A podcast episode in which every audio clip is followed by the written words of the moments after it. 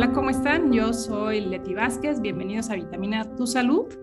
El día de hoy vamos a platicar de un tema muy interesante tenemos un invitado muy especial. ¿Se acuerdan de esa película interestelar donde nos quedábamos sin tierras fértiles donde sembrar? Pues algo así es por el estilo. Y el día de hoy nos acompaña Eric Ortiz Hernández, él es un ingeniero agrónomo originario de Ayotoxco de Guerrero, en Puebla. Es ingeniero agrónomo egresado de la Universidad de Chapingo, hijo de agricultores, quien desde hace 15 años trabaja promoviendo sistemas de producción de alimentos más sustentables y de procesos de gestión e innovación en la agricultura en México. Actualmente trabaja en CEMIT, que es el Centro Internacional de Mejoramiento del Maíz y Trigo, cuya estrategia es la ciencia aplicada al maíz y al trigo para mejorar los medios de vida de las personas. CEMIT tiene una sede global en México, pero un trabajo en más de 40 países en desarrollo, incluidos América, África y Asia. Muchas gracias, Eric, por haber aceptado la invitación y tenemos muchas preguntas para ti. Muchas gracias por la invitación, doctora Leti. Este, un gusto poder compartir con usted y con su audiencia. Gracias a ti, Eric. Y, y bueno, lo primero es, es el sistema de producción sustentable. Bien, pues hablar de sustentabilidad es un término que cada vez se escucha más. En, en, palabras llanas es cómo podemos seguir produciendo nuestros alimentos sin poner en riesgo los recursos hacia las futuras generaciones. Eh, claramente nosotros estamos aquí en el planeta, pero como una frase muy común de los agricultores, la tierra no la tenemos eh, heredada a nuestros padres, sino prestada a nuestros hijos. Esa sustentabilidad tiene que ver con poder eh, producir lo que necesitamos, pero sin poner en riesgo los recursos de las futuras generaciones. Oye, Eric, nos estamos quedando en realidad sin tener tierras fértiles para sembrar productos que nos alimenten. Desgraciadamente sí, doctora. ahora si usted referencia a esta película y como a veces lo menciono, este, desgraciadamente la realidad nos está alcanzando Debemos de saber que actualmente somos más de 7 mil millones de personas en el mundo, pero para el 2050 se estima que seamos 9 mil millones de personas. Entonces eso quiere decir que tenemos que producir prácticamente 30, 40% más de estos y sin embargo las tierras de cultivo pues ya se nos están agotando. Pues los suelos, que son el gran aliado de nosotros, porque ahí se producen el 95% de nuestros alimentos, desgraciadamente se han estado eh, degradando por diferentes prácticas, por diferentes fenómenos, este, lo que nos eh, lleva a tener cada vez eh, suelos menos fértiles, pero además reconocer que ya no podemos abrir mucho el área donde sembrar. No sé si todos estamos conscientes de esto, pero realmente ya estamos llegando al límite de lo que podemos usar como tierra cultivable. Entonces sí, sí es una realidad que los, los suelos que disponemos pues ya están menos fértiles, pero además ya no tenemos mucha tierra donde más abrir. Y si abrimos, estamos hablando de zonas como el Amazonas, por ejemplo, seguramente más de ustedes lo ubican, que desgraciadamente este, se ha estado abriendo al cultivo, con lo que eso implica, ¿no? Perder áreas forestales que normalmente tienen que ver con el tema del agua. Entonces, la realidad es que ya tenemos poca tierra a abrir y entonces el reto es cómo podemos producir más alimentos en la misma tierra que ya tenemos para una población que, como bien lo menciono, va a crecer en los próximos 20, 30 años cerca de 2 mil millones de personas.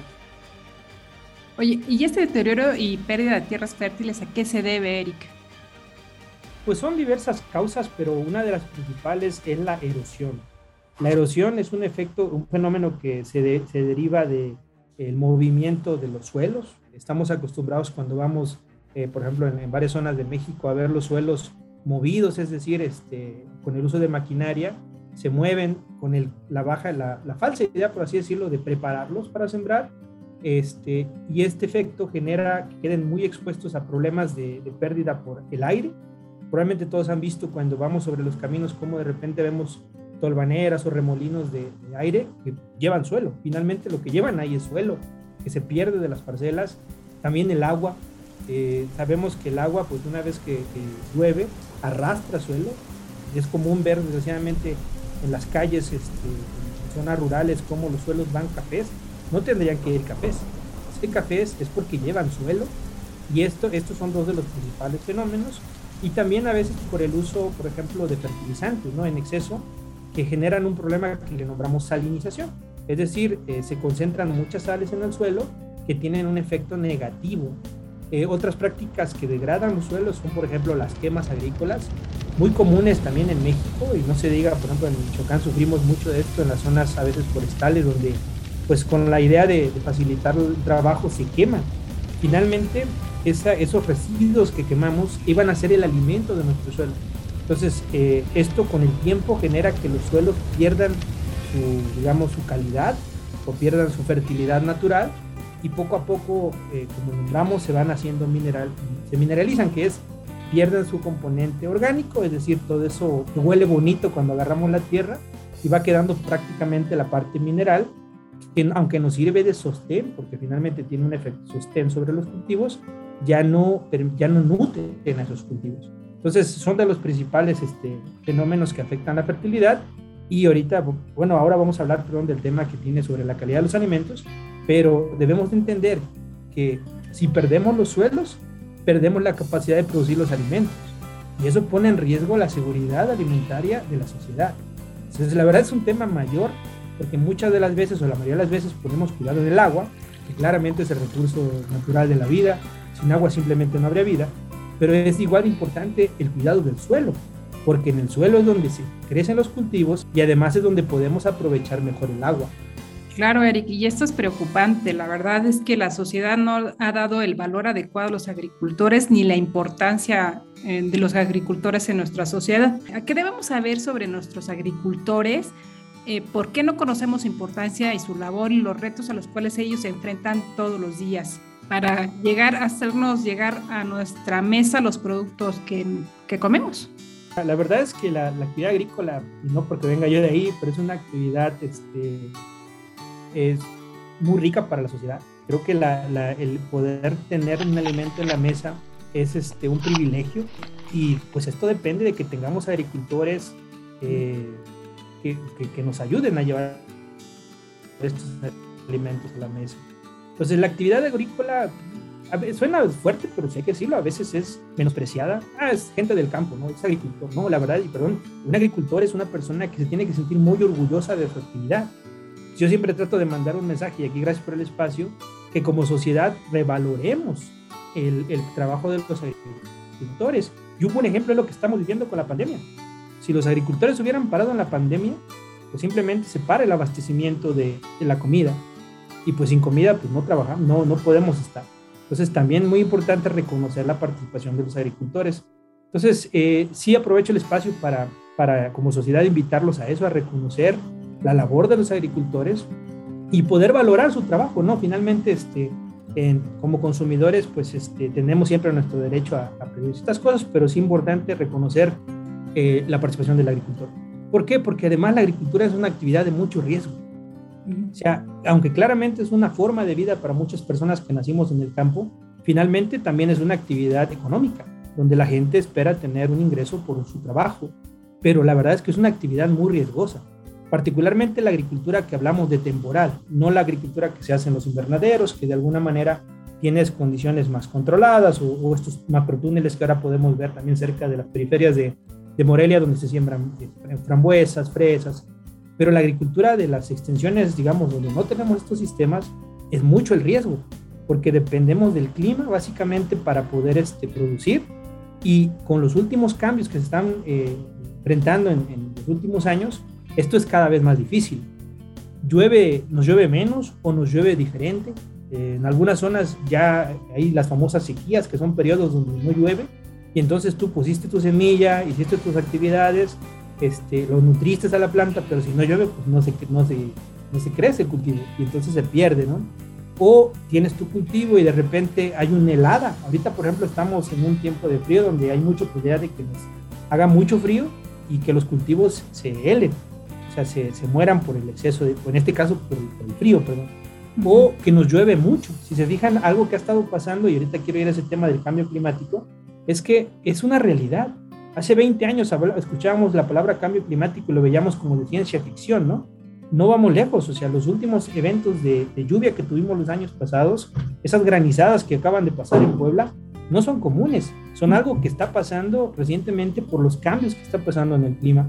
Y como agricultores, pues están más expuestos a esto. El tema de, exceso de lluvias genera también problemas de pérdida de cultivos. A eso le podemos sumar una serie de otros efectos, como la parte de las plagas, que cada vez estos cambios de clima, por ejemplo, hacen que las plagas que antes no se presentaban en las zonas de Bajío, donde estamos nosotros, aquí en Guanajuato, Michoacán, ahora sí se presenten porque ya hay más temperatura, una serie de enfermedades. La verdad es que son muchos retos lo que implican producir y desgraciadamente no siempre con la certeza de que vas a cosechar. Pues a veces caemos casi que en la, agricultura llega a ser un acto de fe porque sabes que vas a sembrar, pero no sabes si vas a cosechar. Y sin embargo, tú como agricultor asumes el riesgo. Y podemos sumar un ingrediente adicional, que es el tema de las cadenas de valor. Es decir, yo como productor primario, y ahorita lo podemos ver con el tema del limón, el limón está casi a 100 pesos en el mercado, es algo impresionante. Pero deben de saber que el productor que lo produce a veces no gana más de probablemente 10 o 15 pesos. El resto se queda en la cadena de valor.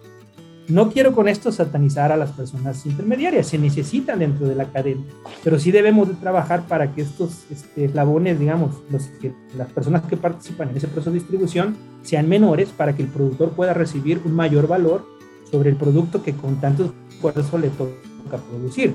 Ahí aprovecho el espacio. Es muy importante fortalecer los mercados locales siempre que puedan ustedes comprar en un mercado local, en el mercado de la, de la comunidad, háganlo, porque de esa manera fortalecen las economías locales y, reducen este tema de eslabones o de intermediarios que producen, que, que participan en la venta.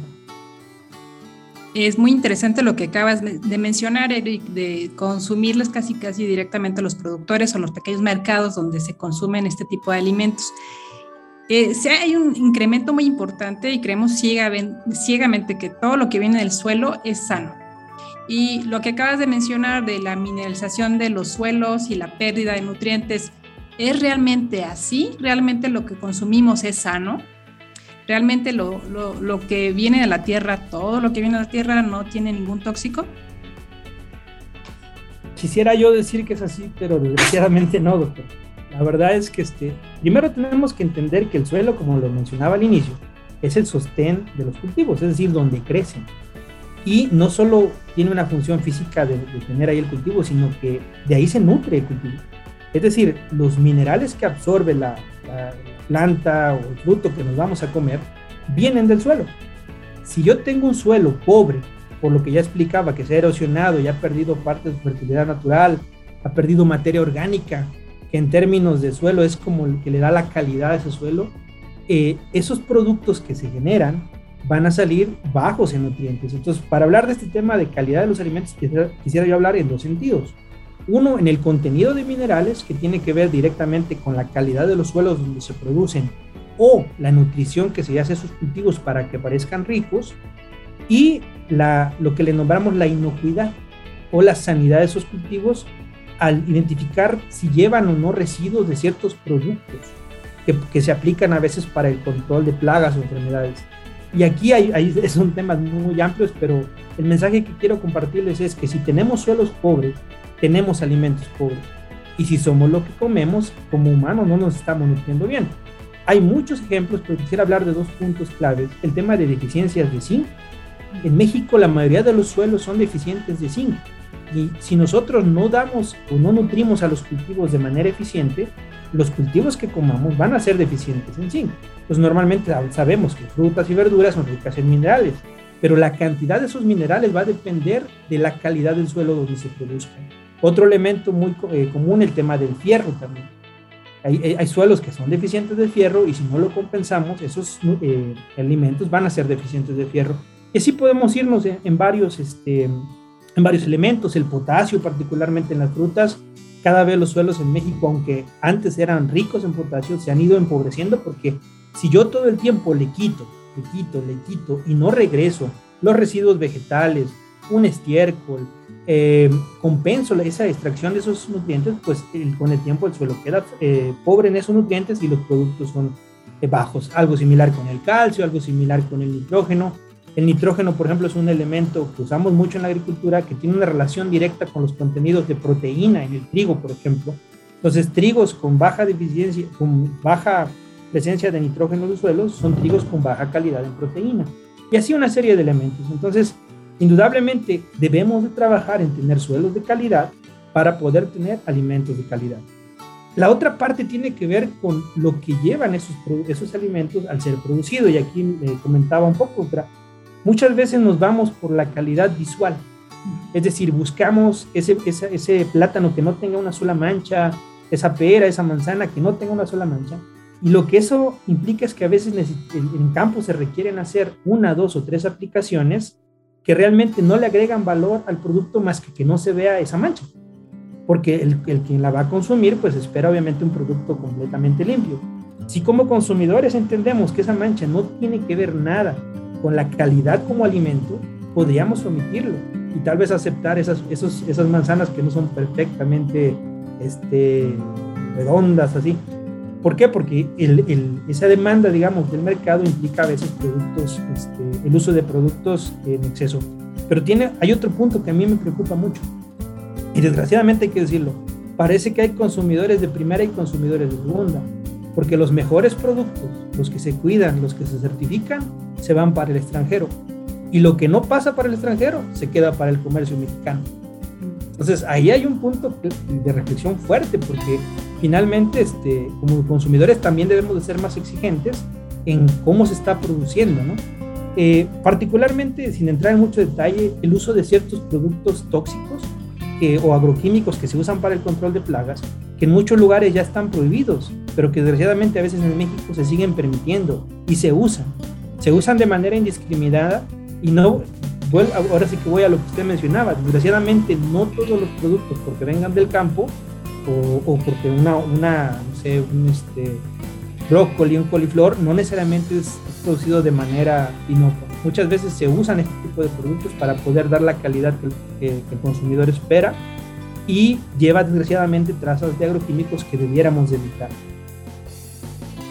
Eso es muy complicado. Nosotros estamos como educados o nos han enseñado que la fruta más gordita, la más redondita, la más brillosa, o que los veganos que nada más comen frutas, verduras y todo ese tipo de situaciones, en realidad no estamos siendo bien nutridos y en realidad estamos comiendo tóxicos que luego por eso decimos, ¿por qué le pasó a esta persona lo que le pasó? ¿Por qué desarrolló un cáncer? ¿O por qué desarrolló cierta enfermedad? Todo esto va en relación a lo que tú comentas y esto es algo muy importante de recalcar en la gente. Em, ¿Cómo producir eh, alimentos de calidad, Eric? Pues eh, sí existen alternativas. Eh, estamos trabajando precisamente, donde yo trabajo es parte de lo que seguimos desarrollando, cómo hacer estas mejores prácticas que cuiden el suelo, que enriquezcan los suelos para tener alimentos de más calidad, que se usen menos o no se usen agroquímicos para el control de plagas. Eh, ahorita, digamos, hasta ahora ya hay este, estos esquemas a, pequeña escala. El reto es cómo llevarlos a gran escala, porque la realidad es que sí necesitamos un volumen de alimentos grande eh, y como ya explicaba al inicio, en el reto, en el futuro vamos a necesitar cada vez más alimentos, pero estos, insisto, deben de ser producidos de manera diferente. Entonces, lo primero es recuperar, o, de entrada parar la, degradación de los suelos, esta pérdida de esta erosión que les comentaba, recuperar esos suelos, generarles nuevamente esa fertilidad natural eh, y a través de ciertas prácticas, ahí ya no quisiera yo meter en temas muy técnicos, pero existen estrategias para reducir al máximo el uso de estos agroquímicos sí tiene que haber también un cambio en, esta, en este tema del consumidor. Creo que como consumidores tenemos el reto primero de saber de dónde vienen nuestros alimentos, tratar de entender de dónde vienen para saber también o hasta donde se pueda cómo fueron producidos, ¿no? Creo que como consumidores también tenemos esa oportunidad de, ser exigentes en el tema de cómo se, cómo se produjo. Ahorita, ahorita hay un tema con el aguacate, por ejemplo, bien interesante, ¿no? Asegurarnos que esos aguacates se produzcan sin seguir tumbando un bosque, por ejemplo, ¿no? Em, y va, va para allá, o sea, tenemos que poder como consumidores ejercer ese peso en el buen sentido para exigir que nuestros alimentos sean producidos de manera más sustentable, que tiene que ver con lo que mencionaba al inicio, recuperar esos suelos, no gastar tanta agua. Aquí pasa un dato. El tema del agua es un tema que al igual que los suelos nos tiene, nos tiene que sentar, eh, prender la alarma Bajío, que es donde estoy trabajando principalmente ahorita, ya estamos en una situación de déficit de agua. Cada año se pierden entre 2 y 3 metros de, profundidad los pozos, es decir, tienen que extraer el agua de más abajo, con lo que eso implica empezar a extraer aguas con metales pesados que luego también se van esas brócolis o se van esas coliflores. Finalmente son, son minerales que se meten al suelo y la planta los va a absorber. Em, y este, eh, lo que se consume de agua en la agricultura es mucho. El 70-80% del agua que se consume es en la agricultura. Para que se den una idea, un kilo de trigo para ser producido requiere cerca de 1.500 litros de agua. Entonces, tenemos que trabajar también en el tema del, del, agua y de buscar qué cultivos de alguna manera también son más eficientes con este recurso. Pero es una pregunta compleja, doctora, perdón que no tenga tal vez toda la, una respuesta única. La verdad es que creo que hay mucho, mucho poder o fuerza en el consumidor y finalmente no perder de vista que, nuevamente, somos lo que comemos. La base de nuestra salud tendría que estar en lo que comemos y por eso es muy importante entender qué comemos, de dónde viene y cómo es producido. Y de alguna manera, insisto, también trabajar en, en como encontrar mecanismos que reconozcan también ese esfuerzo de quien produce diferente, porque eso es una realidad, ¿no? Probablemente usted ha escuchado agricultura orgánica, son cultivos que se producen sin estos agroquímicos Desgraciadamente todavía los métodos que se utilizan a veces generan que se requiera mucha mano de obra y entonces se encarece el producto y se vuelve un producto selectivo porque quien lo compra, quien lo puede pagar. Entonces va por ahí, pero tenemos que encontrar cómo sí hacer producción de este tipo, pero en mayor escala para que esos productos sean accesibles a cualquier persona. ¿no? Yo una vez había leído de que un porcentaje de las tierras que son para producir alimentos son producir, eh, están produciendo granos para alimentar a los animales, animales de consumo, las vacas, las reses, todo esto. Esto es cierto y esto aparte nos incrementa también el calentamiento global. ¿Qué, qué opinión nos puedes dar tú de eso? Pues es una realidad.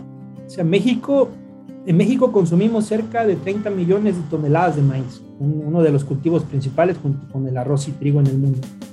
De esos, 10 o 12 millones son para el consumo humano y el resto son para consumo humano.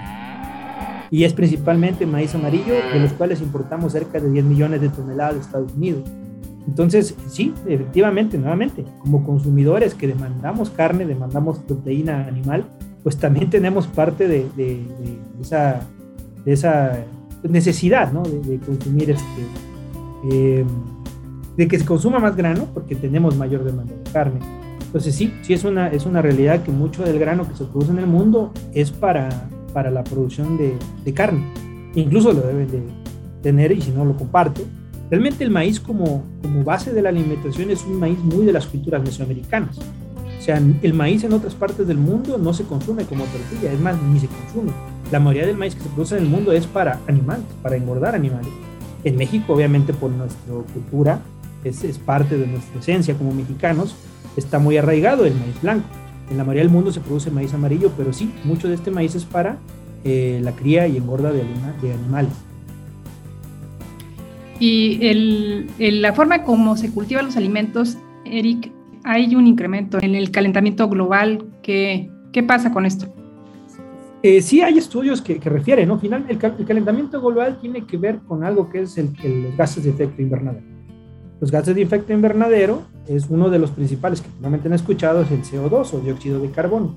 Entonces, la agricultura sí contribuye mediante precisamente el laboreo de los suelos a las emisiones de CO2.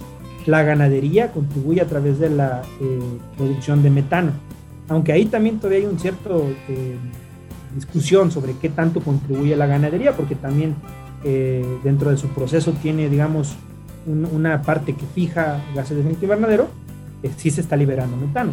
Entonces, eh, sí, sí debemos, las quemas agrícolas también liberan CO2 y obviamente el uso de combustibles fósiles. Toda la quema de, combustibles fósiles, entre ellos los, el uso de la gasolina, pues generan gases de efecto invernadero. Entonces, sí, sí, la, agricultura contribuye, precisamente parte de lo que hacemos en, en, en CIMIS, que es donde trabajo, es buscar estrategias que ayuden a reducir las emisiones de, dióxido de carbono en la agricultura. Oye, Eric, eh, ¿qué mensaje final les dejarías a la gente que nos escucha en cuanto a este tema de la agricultura y de los procesos y los nutrientes que deben de tener nuestra alimentación y que básicamente estamos perdiendo tierras eh, de siembra para alimentación? ¿Qué mensaje les quieres dar? el poder que tenemos como sociedad. Finalmente, como consumidores, este, podemos eh, meter presión a las cadenas de suministro para saber de dónde vienen nuestros alimentos y cómo son producidos.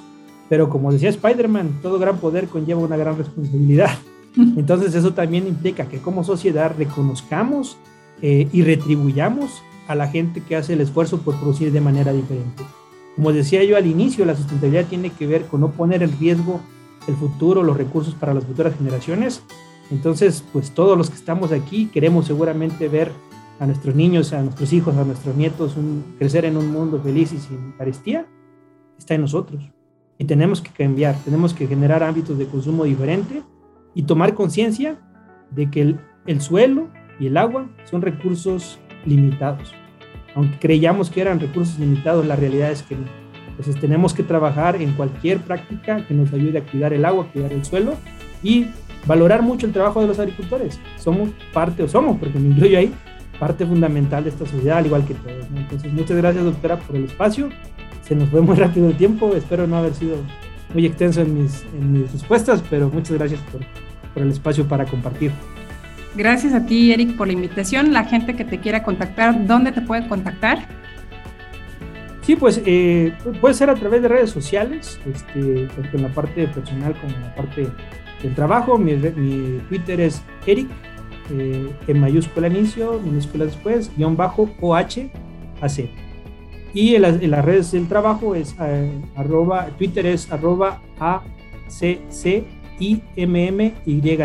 ACCIMIT.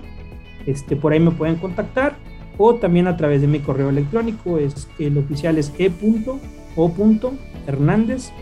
arroba cgiar.org. Pues cualquier este, duda, comentario, eh, réplica también es válido.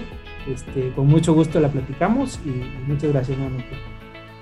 Gracias, Eric, y gracias por escucharnos. Vamos a mantener la información y toda la información que nos dio Eric en este momento. Les vamos a compartir también sus redes sociales y no se pierdan nuestro siguiente podcast. Muchas gracias y hasta la próxima.